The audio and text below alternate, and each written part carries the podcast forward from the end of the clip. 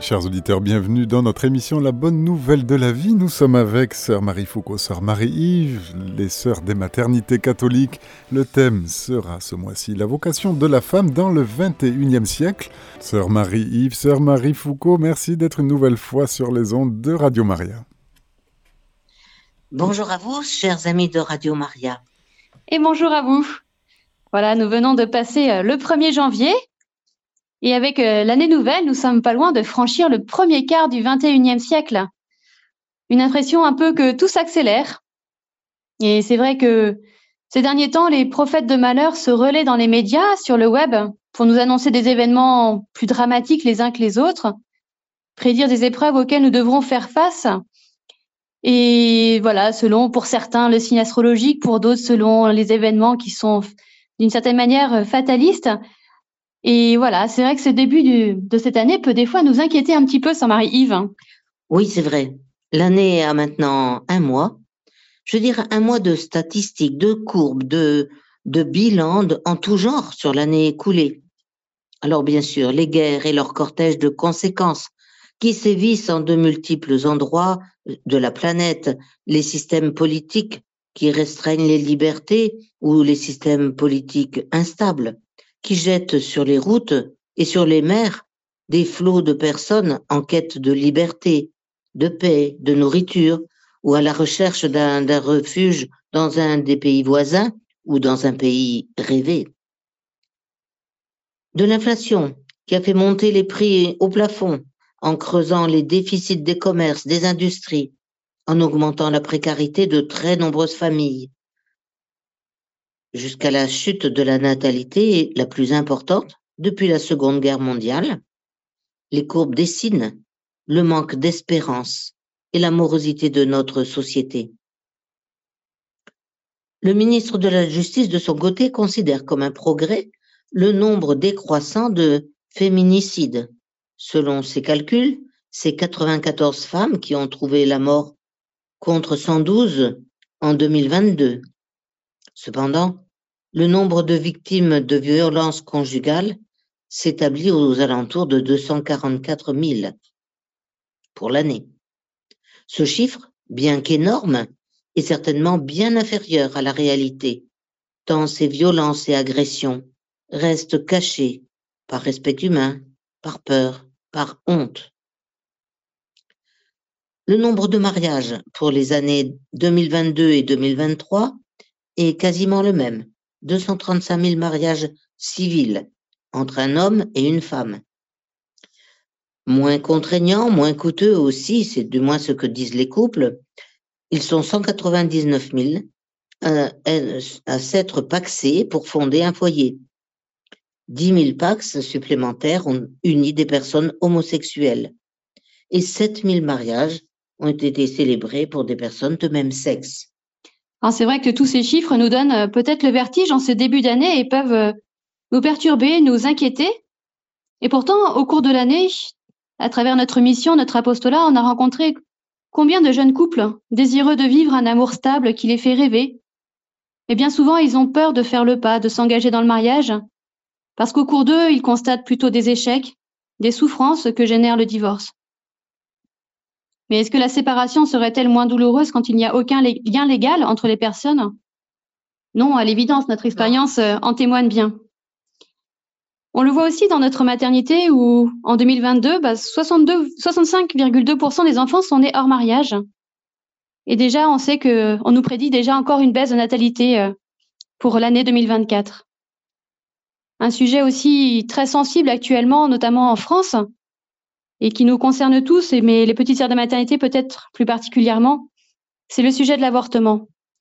Bien sûr, nous ne jugeons pas du tout les personnes qui, sont confrontées à ces situations compliquées, souvent dramatiques, difficiles. Mais comment, voilà, taire ce chiffre effrayant pour 2023 que 234 000 petits innocents n'ont pas pu voir le jour? Et voilà, ce nombre, c'était en 2022 et ce nombre n'est sans doute pas moindre pour 2023. Quelle souffrance quand on réalise que plus de 72% de ces interruptions de grossesse ont lieu chez des femmes qui étaient sous contraception. On peut noter un certain paradoxe et surtout voir combien de souffrances inavouées et cachées sont derrière ces chiffres. Et on le voit, nous, en maternité, lorsque les mamans nous ouvrent leur cœur, voilà, lors de leur parcours et de leur séjour chez nous.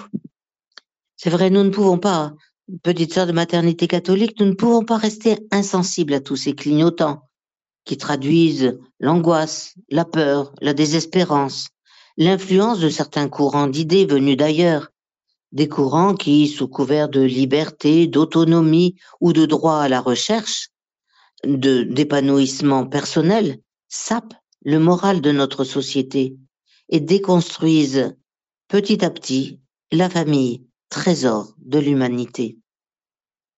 Or, il n'est pas nécessaire d'aller bien loin pour rencontrer les périphéries auxquelles le pape François nous rend attentifs, vers lesquelles il nous envoie en mission. En réalité, les périphéries, tout au moins une bonne partie, viennent à nous parce qu'un petit homme a été conçu et va naître. Loin de porter un jugement sur les conditions de vie de toutes ces personnes, ces couples blessés dans leur unité, dans leur fécondité, dans leur liberté, dans leur santé, nous aimerions pouvoir leur crier la bonne nouvelle de l'amour plein de miséricorde dont ils sont aimés par Dieu notre Père.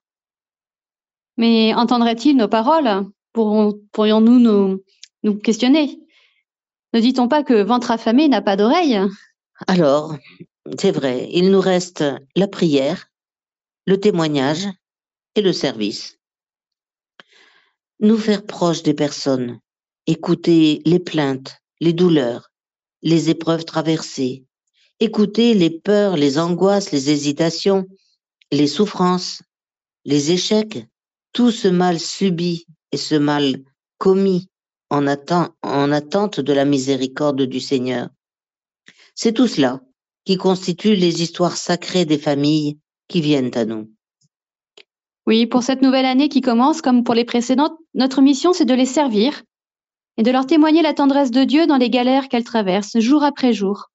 Être là, à les accueillir, les accompagner, les servir en répondant aux besoins concrets que la maternité réclame, les accompagner dans la découverte de cette belle et grande mission de parents, et de vivre notre vie de femme consacrée en proximité avec les mamans dont nous nous sentons bien proches. Bien sûr aussi dans la prière personnelle et communautaire, nous pouvons faire remonter vers le Père les cris et les plaintes mêlées de ses enfants. Nous pouvons implorer la grâce de garder allumée la flamme de l'espérance qui nous a été donnée pour la communiquer afin que chacun retrouve force et certitude pour regarder l'avenir avec un esprit ouvert, un cœur confiant et une intelligence clairvoyante, comme nous dit le pape François. Et nous voulons transmettre ce message particulièrement euh, aux femmes qui ont une place particulière dans notre monde. La famille est l'une des routes sur lesquelles, depuis toujours, chemine l'homme, l'être humain. Elle est même la première et la plus importante. C'est une route commune tout en étant particulière. Il n'y a pas deux familles semblables. Saint Jean-Paul II le constatait et disait, il le disait, il n'y a pas deux familles semblables, et il souhaitait, lui, être reconnu comme le pape de la famille. Bien sûr, qui que nous soyons, nous sommes nés d'un père et d'une mère à qui nous devons le fait même d'exister. Pour la majorité d'entre nous, nous connaissons et nous aimons ceux qui nous ont donné la vie, et nous avons grandi dans une famille. Quand les circonstances de la vie font que le père ou la mère sont inconnus ou absents, il se crée dans la personne qui vient au monde et grandit une carence préoccupante et douloureuse qui pèsera sur la suite du développement de l'enfant pendant toute sa vie. Cette carence et cette douleur semblent ignorées actuellement de certaines femmes qui choisissent de devenir maman solo quand arrive l'âge de la quarantaine, puisque c'est possible grâce à la PMA pour toutes. Oui, le désir de maternité est comblé, l'enfant sera aimé de sa mère, mais une carence douloureuse pèsera sur toute sa vie. L'absence d'un père qui ne pour, que ne pourra pas remplacer un grand-père, un parrain ou un tonton. Oui, depuis vraiment un siècle principalement, l'Église considère que servir la famille est l'une de ses tâches essentielles et prioritaires dans notre monde. Et c'est vrai que cette mission, nous l'avons reçue depuis notre fondation, que nous venons de fêter hein, ce 2 février. Nous venons de fêter notre 94e anniversaire. Et chaque euh, année de plus c'est pour nous une source d'action de grâce, voilà, de pouvoir continuer cette mission au service de la vie, de la famille, et notamment voilà de toutes ces femmes, de toutes ces mamans que nous côtoyons. Et combien de personnes nous disent quand nous les rencontrons, euh, mais comme il est actuel ce charisme qui a été confié à vos fondateurs dans l'Église pour le bien des familles. Alors en cette année de la prière préparatoire au jubilé de l'an 2025, nous souhaitons ouvrir nos cœurs aux grâces que le Père de la Miséricorde va répandre sur les familles, sur le monde. Vous devez sûrement le savoir hein, que depuis 1300, euh, le pape Boniface VIII a institué cette première année sainte et invité le peuple de Dieu à un temps spécial d'action de grâce. Ce faisant, le pape Boniface VIII réactualisait une tradition bien enracinée dans la Bible. Le livre de Lévitique fixait une année jubilaire en effet tous les 50 ans. L'Église a ramené ce, temps ce laps de temps à 25 ans, et le peuple d'Israël puis les chrétiens vivent ce temps comme un don spécial de grâce caractérisé par le pardon des péchés, et en particulier par l'indulgence qui est la pleine expression de la miséricorde divine. C'est pourquoi, voilà, face à toutes ces souffrances que nous constatons et dont nous évoquons avec vous euh, depuis le début de cette conférence, nous voulons appeler cette indulgence et cette miséricorde sur toutes ces familles. Chers auditeurs de Radio Maria, il en est certainement parmi vous qui ont gardé dans la mémoire du cœur les célébrations et les fruits du grand jubilé de l'an 2000 célébré avec le pape Saint Jean-Paul II à l'occasion de l'ouverture du troisième millénaire. C'est dans cette mouvance que le pape François nous introduit dès maintenant dans la préparation prochaine du jubilé de 2025, destiné à, comme il le dit, favoriser la recomposition d'un climat d'espérance et de confiance renouvelé.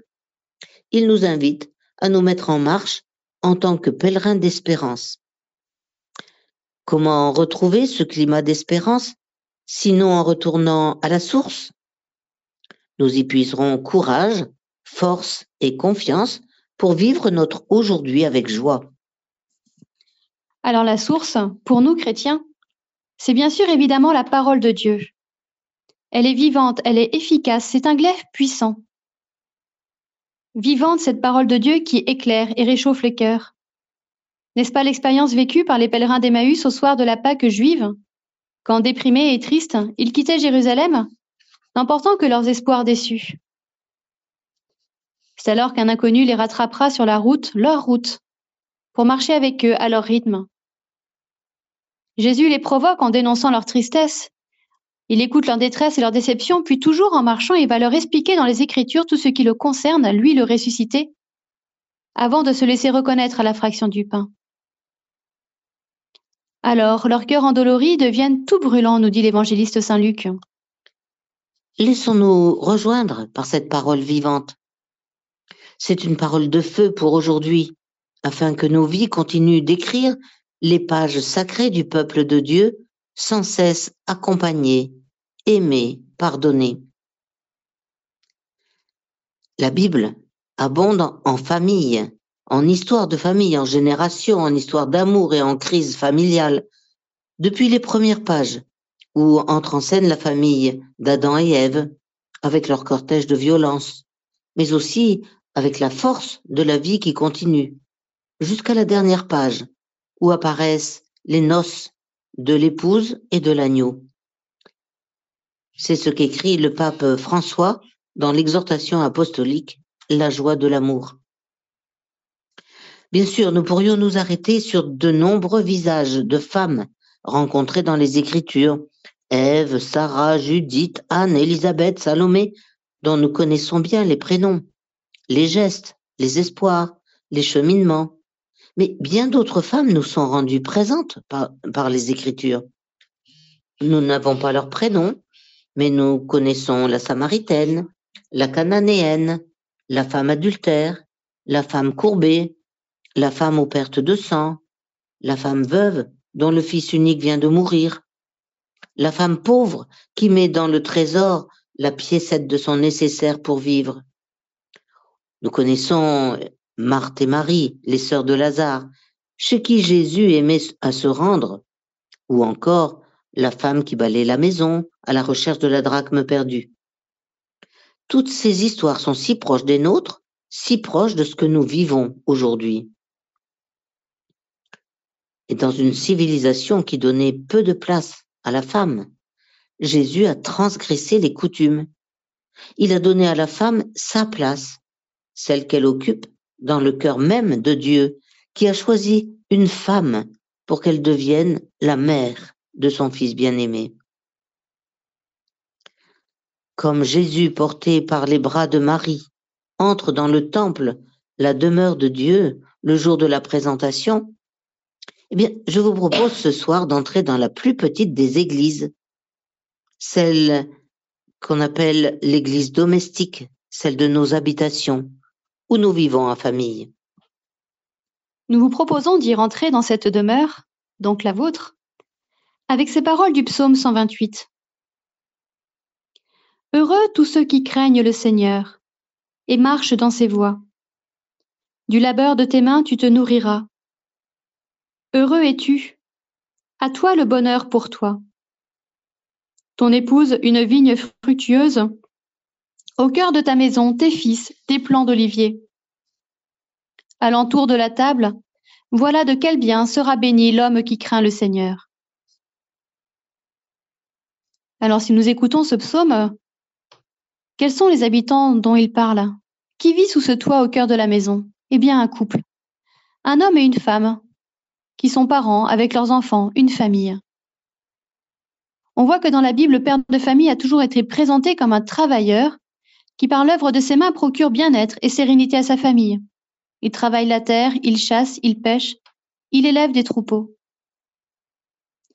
Il en est toujours de même aujourd'hui, le travail qui assure entretien, stabilité et fécondité de la famille est aussi participation au développement de la société dans de multiples domaines agricoles, économiques, financiers, industriels, artistiques, cette vocation du père de famille est importante.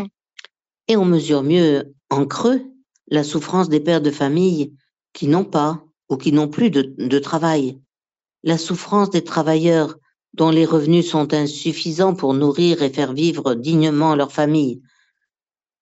La, la semaine écoulée avec ces manifestations d'agriculteurs euh, reste dans nos mémoires et nous enseigne cela. La souffrance des familles éclatées, séparés par la guerre, l'immigration. Combien de familles en souffrance après l'épidémie de Covid, qui a eu de très grandes conséquences économiques sur tant de commerces, d'industries, des conséquences aggravées par les conflits qui déchirent les peuples et les nations, qui entravent les échanges, pénalisent les populations. Et au cœur du foyer, eh bien, il y a celle qui est l'âme du foyer, la femme. Nous avons beaucoup médité au cours des rencontres précédentes sur Marie, choisie par Dieu pour être la mère de Jésus. Elle dont le oui inconditionnel à Dieu vient éclairer une partie de la vocation de la femme. Marie est fille du Père. Elle est notre sœur, Marie est épouse. Marie est une mère féconde et elle est la mère de l'Église et notre mère. Oui, la vocation de la femme a son origine dans la Genèse, dès ses premiers chapitres. On y lit le récit de la création en sept jours, qui place l'homme en dernier comme un sommet de la création avec ce refrain qui rythme les jours. Et Dieu vit que cela était bon. Et pour la création de l'homme, homme et femme, Dieu dit que cela était très bon. Voilà, c'est comme planter homme ou femme, nous sommes des créatures. Nous ne nous sommes pas faits tout seuls. C'est un appel à l'humilité. Humilité d'ailleurs vient de humus qui signifie terre, cette terre avec laquelle Dieu a modelé Adam. C'est une vérité qui nous sera rappelée la semaine prochaine lors de l'imposition des cendres. Souviens-toi que tu es poussière et que tu retourneras en poussière. Ce, statut de créature implique une dépendance vis-à-vis de Dieu. On le voit, hein, le serpent, le diabolos, le père du mensonge, comme il est nommé dans la Bible, va suggérer à Ève que cette dépendance est un esclavage dont il faut s'affranchir.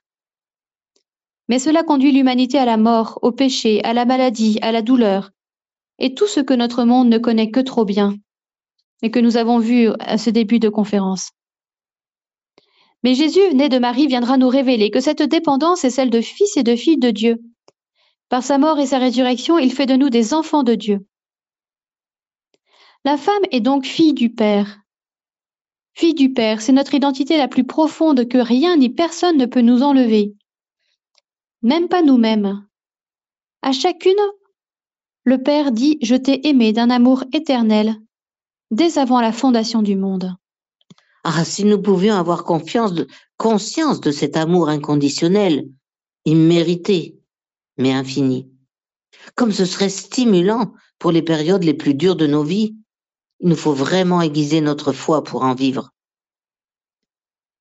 Vivre en fille du Père à l'école de Marie, c'est donc reconnaître notre dépendance vis-à-vis de Dieu, notre statut de créature, notre unicité, notre beauté, notre dignité, notre appel à entrer en relation avec Dieu, à accueillir le salut que nous donne Jésus. Dieu n'a pas créé la femme seule.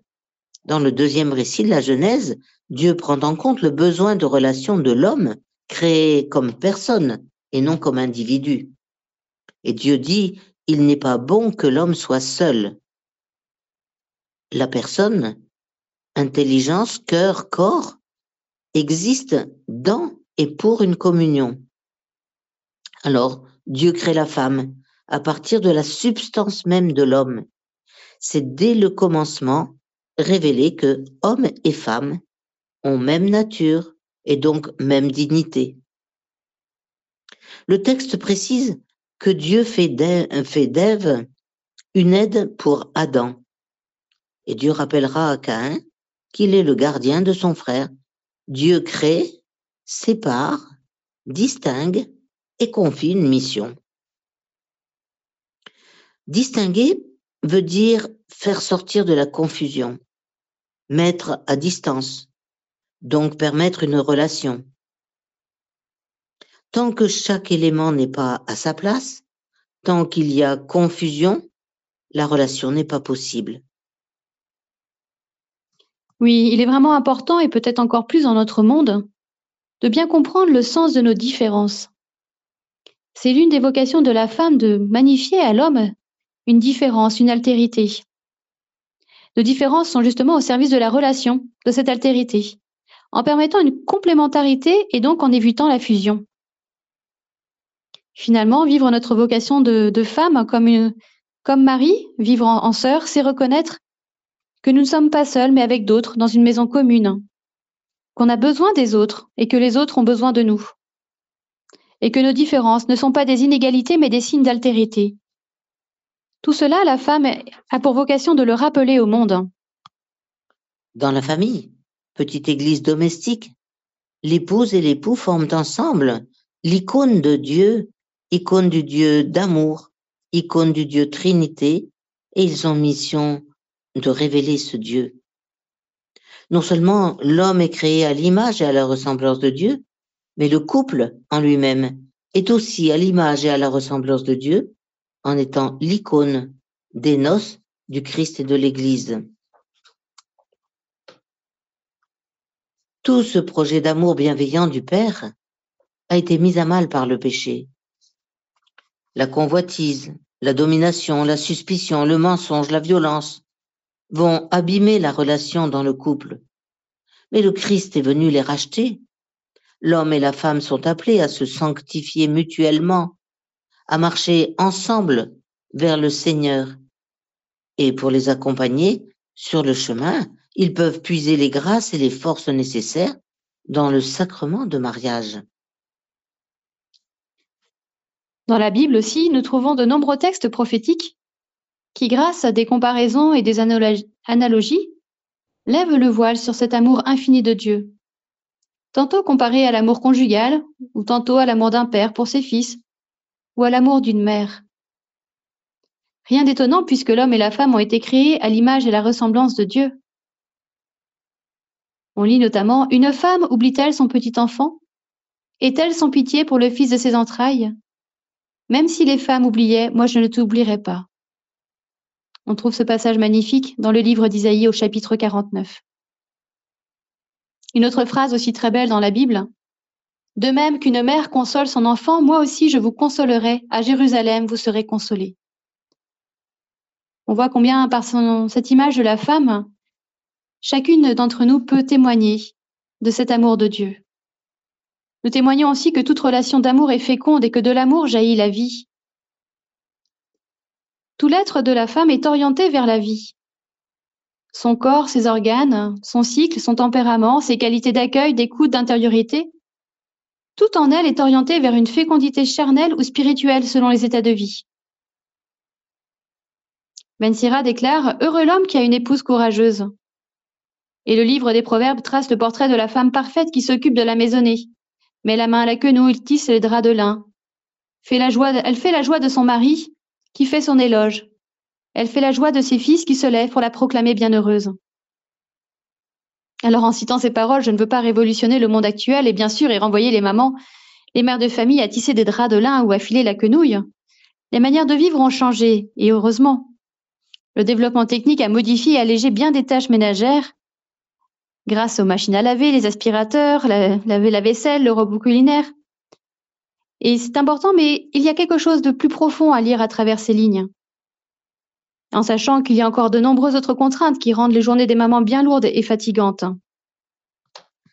Puis ce parcours biblique et ces paroles de Ben Sira jointes à l'expérience des confinements vécus pendant le temps de pandémie éclairer d'un jour nouveau le regard que nous portons sur nos rythmes de vie, peut-être plus particulièrement encore sur le regard porté sur les femmes.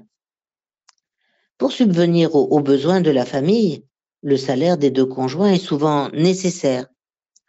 Et aujourd'hui, de nombreuses femmes ont fait des études, elles exercent une profession qui, pour beaucoup, les passionne. Comment concilier la profession et la famille? Elles sont souvent écartelées entre les exigences professionnelles et ce qu'elles considèrent comme leur devoir d'épouse et de mère au sein de leur foyer. Il n'est pas exceptionnel d'entendre des mamans avouer leur obligation de différer leur désir de maternité en raison des exigences professionnelles. C'est vrai, les mamans au travail sont très nombreuses à assumer une double journée le veto, elle prépare les enfants pour la crèche ou l'école et avant de se rendre au bureau, à l'usine, dans le commerce, à l'hôpital. Et au retour, malgré la fatigue, elles assument encore bien des tâches. Lessive, repassage, cuisine, en prêtant une oreille attentive aux enfants, en surveillant le devoir des aînés. Quelle somme de dons de soi, quelle somme d'amour donnée à travers des petits gestes quotidiens cachés. Certaines femmes font le choix aussi de prendre un congé parental pour favoriser leur présence auprès de leurs enfants pendant les premières années de leur vie. Elles les voient grandir, s'épanouir, profitent des sourires et s'émerveillent des progrès quotidiens et rapides. L'amour passe à travers le langage, les regards, les illuminations des sourires, nous dit le pape François. Les enfants apprennent ainsi que la beauté du lien entre les êtres humains vise notre âme, recherche notre liberté, accepte la diversité de l'autre, le reconnaît et le respecte. Cela, c'est l'amour qui apporte une étincelle de celui de Dieu. Là encore, on retrouve cette belle vocation de la femme. Mais il faut en convenir, certaines journées sont lourdes, en accompagnement divers. L'un va à la musique, une autre à la danse, le catéchisme, les groupes scouts, l'équitation, le sport. Que dire des périodes hivernales où les nuits sont émaillées de rhumes, angines, otites, gastro et d'interminables consultations aux urgences médicales? Et pour tout cela, notre société est si peu reconnaissante. Pas de salaire et parfois même un certain mépris pour la femme qui n'exerce pas une profession à l'extérieur de son foyer. Nos politiques familiales sont bien timides et peu encourageantes pour les familles. C'est un vrai salaire que mérite une maman qui se dévoue nuit et jour donne le meilleur d'elle-même pour contribuer à l'œuvre d'éducation de ses enfants, mais c'est cadeau, comme dit la chanson. Éduquer un enfant, éveiller sa foi en Dieu, reconnu comme Père aimant, est une œuvre plus grande que de construire une œuvre d'art qui jamais n'aura la parole et à son tour ne donnera la vie. Je me souviens d'un mot reçu par un, monsieur qui avait, qui avait 74 ans et qui venait de perdre sa maman, c'était aux alentours du 15 août, il y a deux, ans, et il écrivait je suis contente qu'elle, soit partie un jour où on fête la Sainte Vierge. J'ai appris à la prier sur ses genoux. Il y a aussi les parcours alpha parents qui peuvent aider les parents à construire de bases solides pour répondre aux besoins de leurs enfants par des paroles valorisantes, des gestes pleins d'affection, des moments de qualité, des cadeaux bien choisis, des services rendus selon les besoins propres à chacun. Aider aussi à savoir poser des limites, bâtir des relations saines, responsabiliser et transmettre les enfants les valeurs c'est vrai, chère maman, vous et cher papa aussi, mais vos enfants ont besoin de vous, de votre attention, de votre patience, de votre amour gratuit.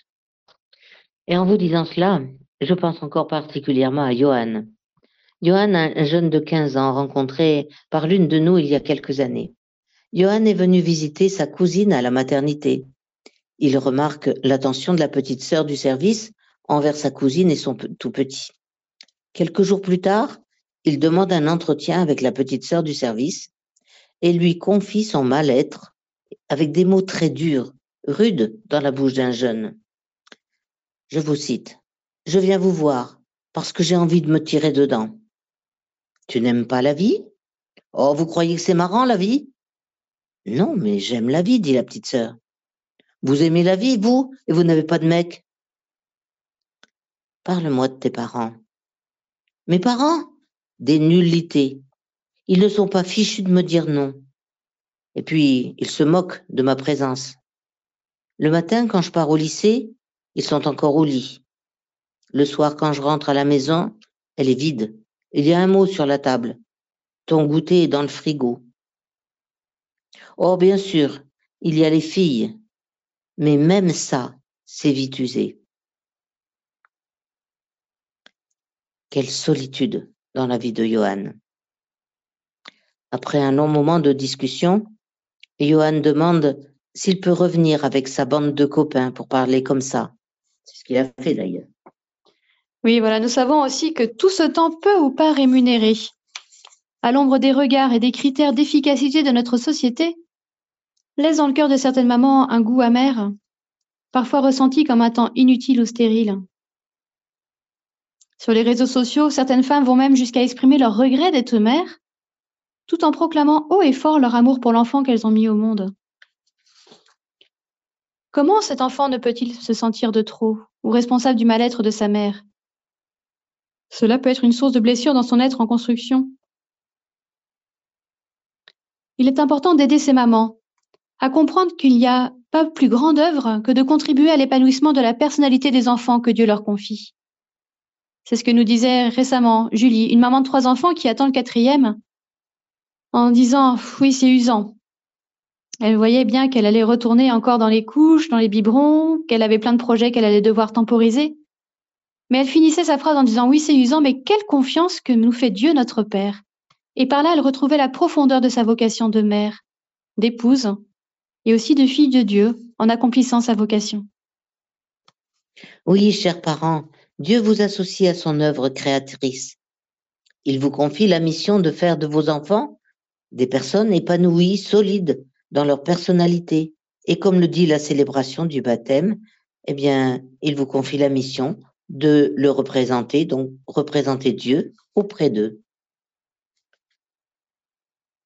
Le 29 juin 1995, en la solennité de Saint Pierre et Saint Paul, le pape Saint Jean-Paul II adressé aux femmes du monde entier dans un extrait qui n'a rien perdu de son intensité et que je cite maintenant dans notre rencontre, il écrivait C'est à chacune d'entre vous que j'adresse cette lettre en signe de partage et de gratitude.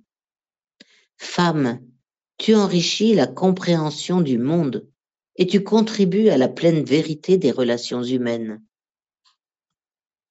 Puis il continue.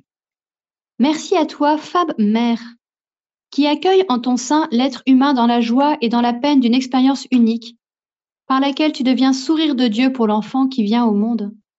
Tu deviens le guide de ses premiers pas, le soutien de sa croissance, puis le point de repère sur le chemin de sa vie. Merci à toi, femme, épouse, qui unit d'une façon irrévocable ton destin à celui d'un homme dans une relation de don réciproque au service de la communion et de la vie. Merci à toi, femme, fille et femme, sœur, qui apporte au foyer familial, puis dans le complexe de la vie sociale, les richesses de ta sensibilité, de ton intuition, de ta générosité et de ta constance.